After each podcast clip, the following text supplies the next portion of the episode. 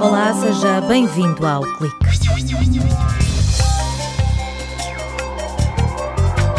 O projeto Euro for Science quer combater o abandono escolar e seduzir os jovens para as carreiras científicas.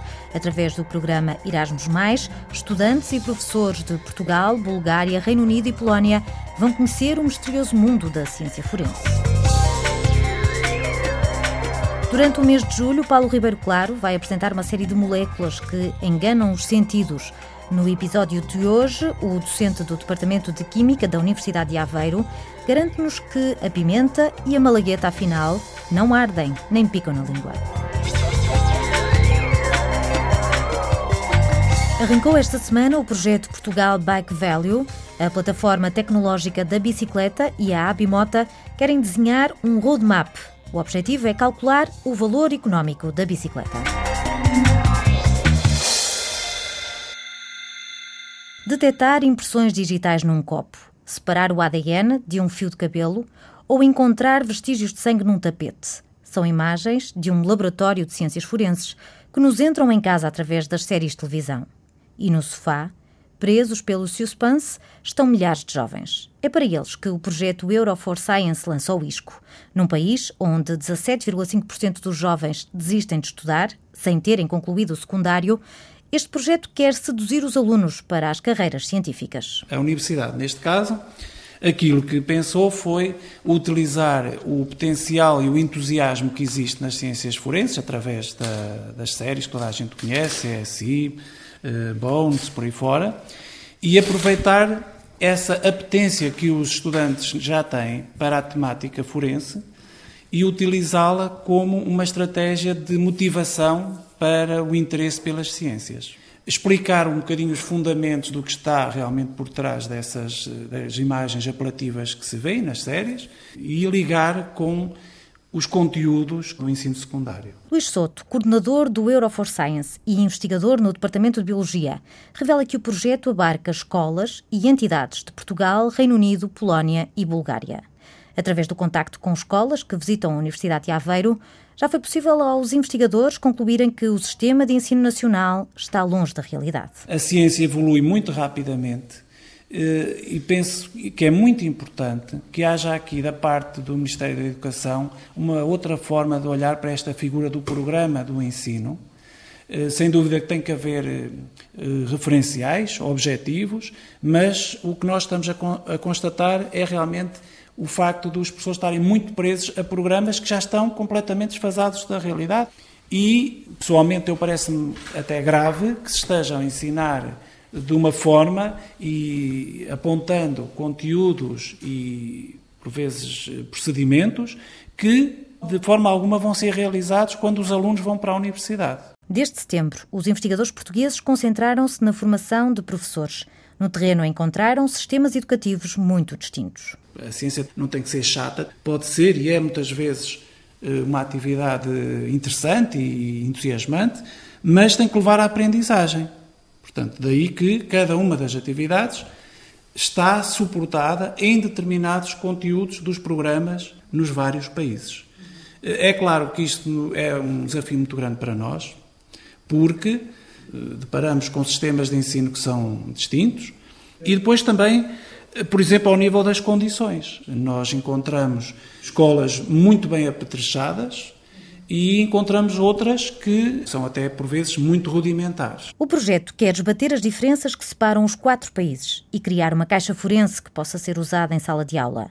São kits educativos à medida dos conteúdos programáticos, com atividades, materiais e documentação de apoio. Mas Luís Soto sublinha que o Euro for Science não tem fronteiras e quer incentivar o uso de materiais baratos e recicláveis. O projeto pode ter e pretende ter futuramente uma disseminação muito maior de forma a poder ser aplicado em países muito diversos e em condições totalmente diversas. Aquilo que se pretende é que, através de experiências simples, possa haver aqui um contacto daquilo que é depois a aplicação da ciência forense a um nível muito mais tecnológico. Por exemplo, uma das técnicas que nós eh, fazemos, a eletroforese, nós utilizamos farinha de milho para fazer um gel em que vamos separar fragmentos que vão simular a atividade de detecção de DNA. Ou de proteínas. Rosa Pinho, investigadora do projeto, deixa um exemplo de experiência que pode ser feito com pouco dinheiro. No caso da escrita invisível, que se utiliza o sumo do limão ou o leite eh, ou o protetor solar, escreve-se qualquer coisa numa folha e não se vê, e depois com, com a chama, como aquilo tem material orgânico, vai aparecer a mensagem. Exemplos apelativos que devem ser usados para ensinar conceitos científicos. De forma inovadora, o projeto liga saberes e áreas do conhecimento que sempre estiveram divorciadas. Não só de biologia, fisicoquímica, mas também de outras áreas. Nós podemos ter a exploração de um caso forense e esse caso pode ser, por exemplo, tratado numa aula de dramatização ou eh, numa aula de português que constrói o caso, ou numa aula de inglês através da tradução. O projeto está vocacionado para os alunos do secundário e serão eles a passar a mensagem e a motivar os colegas do nono ano durante as CSI Weeks. E durante essas semanas da ciência forense, nós esperamos que os alunos mais velhos sejam eles os motores de difusão, ou seja, eles vão preparar as, os seus mini projetos, as suas atividades, com base nas, nas uh, ferramentas dadas pelo projeto, e vão fazer essa demonstração para alunos mais novos. E nada como uh, o exemplo dos alunos mais velhos, em termos motivacionais, funciona muito melhor do que até o exemplo do professor, dos pais ou outros agentes uh, educativos. E por este ser um projeto europeu do programa Erasmus, os jovens têm aqui a oportunidade de contactar com os valores da cidadania e da cultura europeias através de intercâmbios com estudantes e professores. O agrupamento de escolas José Estevão, em Aveiro, é o representante das cores nacionais. O projeto envolve mais de 150 pessoas e, a partir do próximo ano letivo, vai chegar às salas de aula.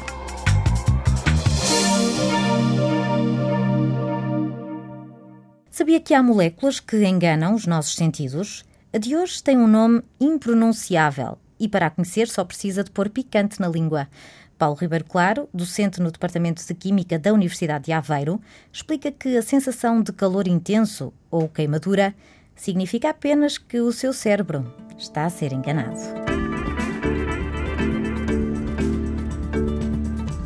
No episódio de hoje, vamos iniciar uma série especial de moléculas sensacionais moléculas que induzem falsas sensações, ou seja, que nos enganam através dos sentidos.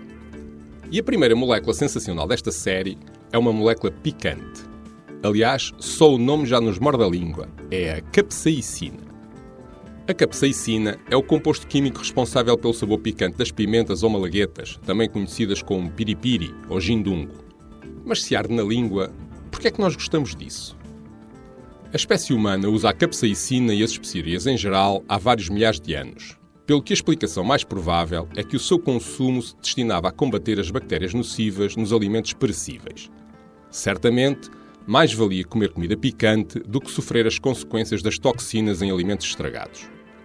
Mas o mais interessante desta história é que a capsaicina não queima nem pica, apenas engana o nosso cérebro. A sensação de queimadura picante é produzida por ação direta sobre os terminais das células nervosas que detectam a dor e o calor excessivo. A molécula de capsaicina penetra na pele e liga-se a estes terminais nervosos, o que resulta no envio de um sinal elétrico ao cérebro. Esse é o mesmo sinal que o cérebro recebe quando a célula é exposta a temperaturas elevadas e, portanto, é interpretado da mesma forma, como uma sensação de calor intenso ou queimadura. Portanto, se a língua lhe arde, isso é apenas sensacional. Da próxima vez que for a um restaurante mexicano ou indiano e sentir a língua arder, lembre-se então que a culpa é da capsaicina. Paulo Ribeiro Claro está de volta na próxima semana com mais uma molécula sensacional.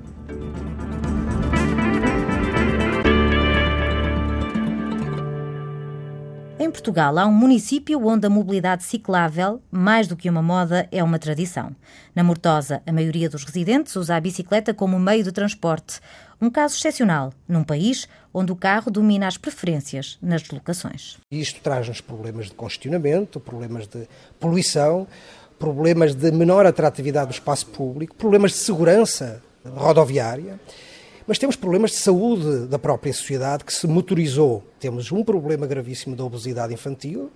Portanto, o nosso papel é podermos tornar útil o conhecimento que a Universidade gera sobre esta temática da bicicleta, mas não centrada exclusivamente na bicicleta. Interessa-nos perceber como é que ela pode ser melhorada em termos dos seus materiais, do seu design, das formas de utilização da energia, mas interessa-nos sobretudo olhar para as cidades e, portanto, fazer com que nós possamos ter eh, cidades mais ambientalmente mais saudáveis, mas também menos congestionadas. José Carlos Mota coordena a plataforma tecnológica da bicicleta da Universidade de Aveiro, lançada há um ano, com o objetivo de desenvolver projetos inovadores.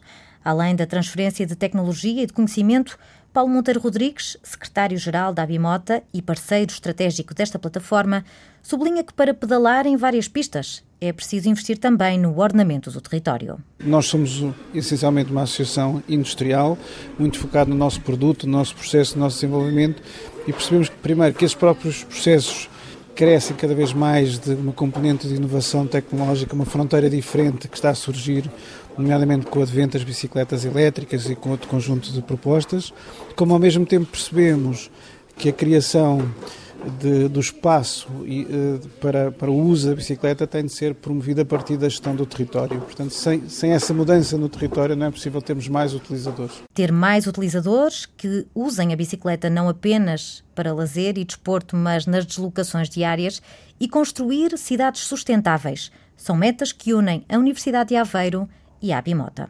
A vantagem de trabalhar com a universidade é que tem meios e, e, formas de estudar e abordagem dos problemas precisamente que permitem alinhar o tempo correto para encontrarmos as melhores respostas para os problemas.